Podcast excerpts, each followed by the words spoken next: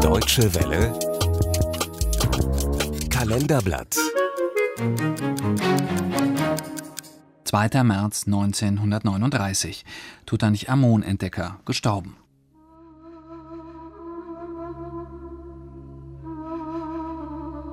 Der Tod kommt auf schnellen Schwingen zu dem, der das Grab des Pharao berührt.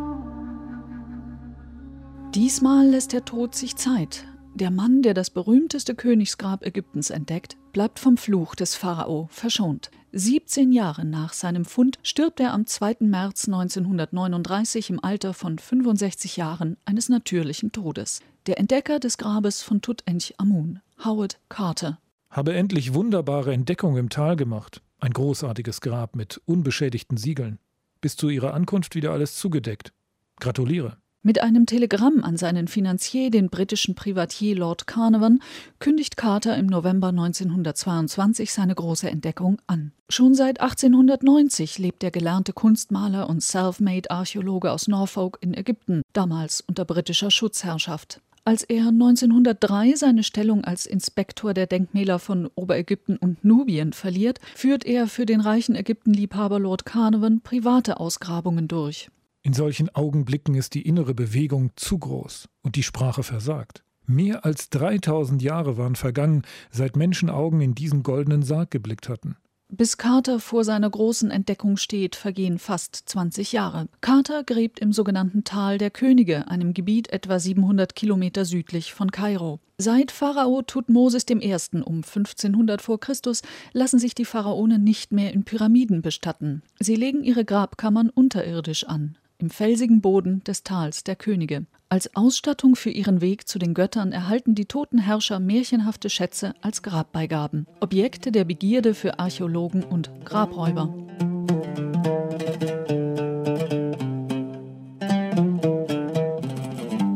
Die meisten Gräber werden schon zu Zeiten der Pharaonen geplündert. Nach jahrzehntelangen unergiebigen Ausgrabungen im 19. und 20. Jahrhundert gilt das Tal der Könige als leer. Auch Howard Carter hat in sechs Grabungskampagnen nichts Wesentliches gefunden. Trotzdem glaubt er an ein noch unentdecktes Grab.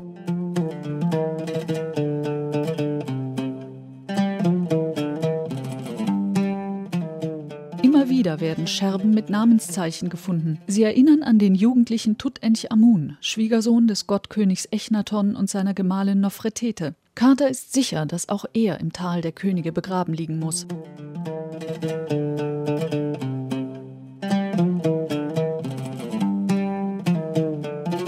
Eigentlich will Lord Carnarvon die erfolglosen Grabungen beenden. Carter kann ihn gerade noch zu einem allerletzten Versuch überreden. In der Nähe des leeren Grabes von Ramses IV. beginnt er zu graben und entdeckt am 4. November 1922 eine Stufe, die erste auf dem Weg zu den Grabkammern des Tutanchamun.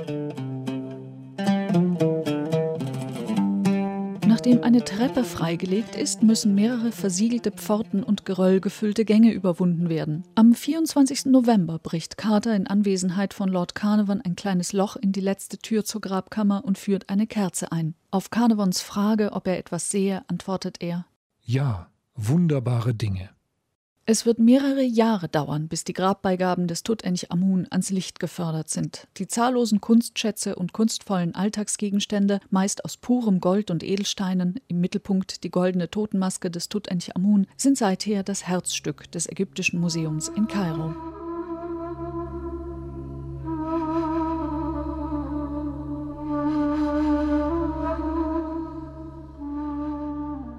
Howard Carter wird sich bis an sein Lebensende mit den Objekten aus dem Grab des Tutanchamun beschäftigen. In mehreren Büchern schreibt er seine Erkenntnisse über den Sensationsfund nieder. Und obwohl viele Beteiligte an der Graberforschung, darunter auch Lord Carnarvon, durch ihren frühen Tod das Gerücht vom Fluch des Pharao nähren, ein Stück ist entgegen aller Legenden nicht im Grab. Ein Tontäfelchen mit einem Fluch, der denjenigen trifft, der die Ruhe des Pharao stört, hat es nie gegeben. Música